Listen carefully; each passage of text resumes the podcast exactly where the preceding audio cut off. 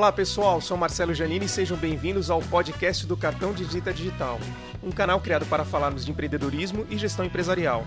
Vou abordar temas relevantes ao universo corporativo e provocar reflexões voltadas para o crescimento profissional. Por isso, fique ligado e mantenha-se conectado.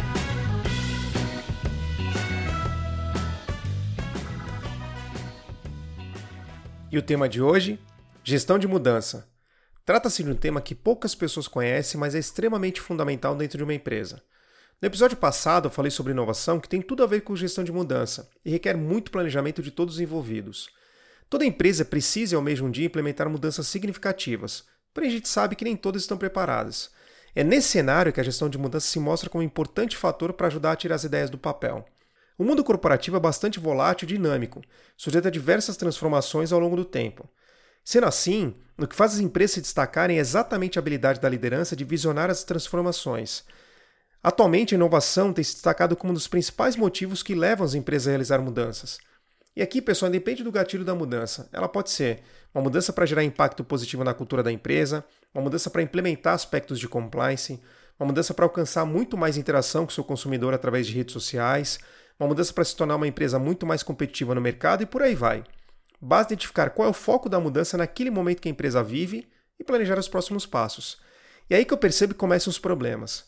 Mudança não é algo simples e cada pessoa tem o seu próprio conceito de mudança. Alguns sabem lidar muito bem com a ideia de que algo pode mudar dentro do seu ambiente de trabalho, porém outros não sabem lidar com o fato.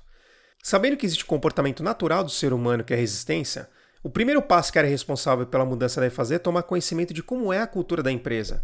Esse diagnóstico é fundamental, pois ele vai direcionar todos os formatos de planejamento e comunicação ao longo da implementação da mudança. Quando falamos de gestão de mudança, sem dúvida os principais pilares são planejamento e comunicação. Esses dois precisam e devem caminhar lado a lado desde o início do processo de mudança, mas infelizmente o que eu tenho visto no mercado é o inverso. Dentro do pilar de planejamento, vou destacar cinco aberturas muito importantes que são praticamente um guia básico para implementar qualquer gestão de mudança. O primeiro deles é reconhecer os valores e a cultura organizacional da sua empresa. Como já comentei anteriormente, esse ponto é extremamente importante para mitigar possíveis resistências. Quando você toma conhecimento da missão, visão e valores, fica muito mais fácil de como promover efeito positivo aos olhos de quem receberá essa mudança. O segundo item é avaliar os impactos da mudança. Essa etapa que sem dúvida alguma é a mais trabalhosa, e não é nada fácil realizar um mapeamento de riscos e impactos de mudança dentro de ambiente de trabalho. Nessa etapa é fundamental que a coleta de informações seja feita por pessoas das camadas operacionais e gerenciais. E aqui é o maior erro de muitos projetos.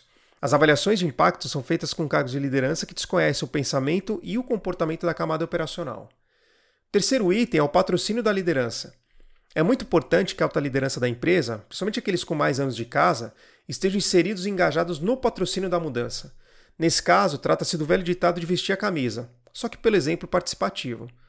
O quarto item é implementar a estrutura de suporte.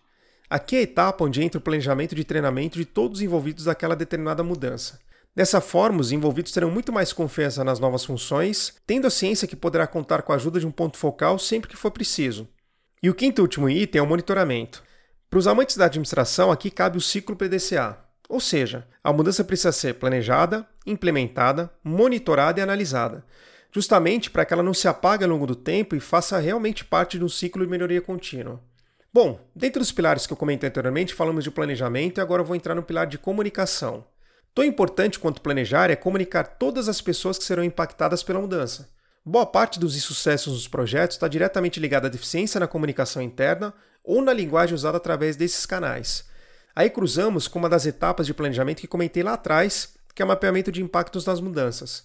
Se você conhece a cultura da empresa e mapeou os possíveis impactos, facilmente saberá como implementar qualquer comunicação dentro de uma gestão de mudança.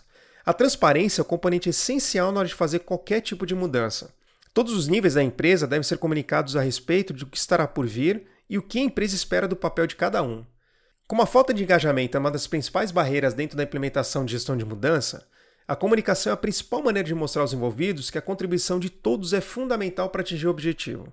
Em outras palavras, a empresa basicamente está mostrando para os seus funcionários que quer que eles façam parte daquela mudança.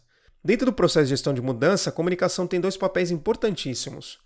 Um é tranquilizar os funcionários, mostrando a importância da mudança e o engajamento de todos dentro daquilo que estará por vir. E o outro é promover internamente a integração entre as equipes. Independente do tipo de mudança, ela sempre demandará equipes multidisciplinares, ou seja, Ela obriga que para alcançar aquele objetivo final exista um alinhamento entre as diversas áreas da empresa. A reflexão que eu deixo para vocês neste podcast é que nem sempre essas premissas são executadas quando se promove uma mudança.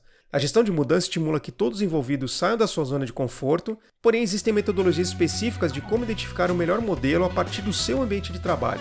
Se você faz parte de um grupo de trabalho envolvido em um processo de mudança, provoque muitos envolvidos para olhar com carinho esses dois pilares: planejamento e comunicação. Espero que vocês tenham gostado do conteúdo e aguardo vocês para o próximo podcast.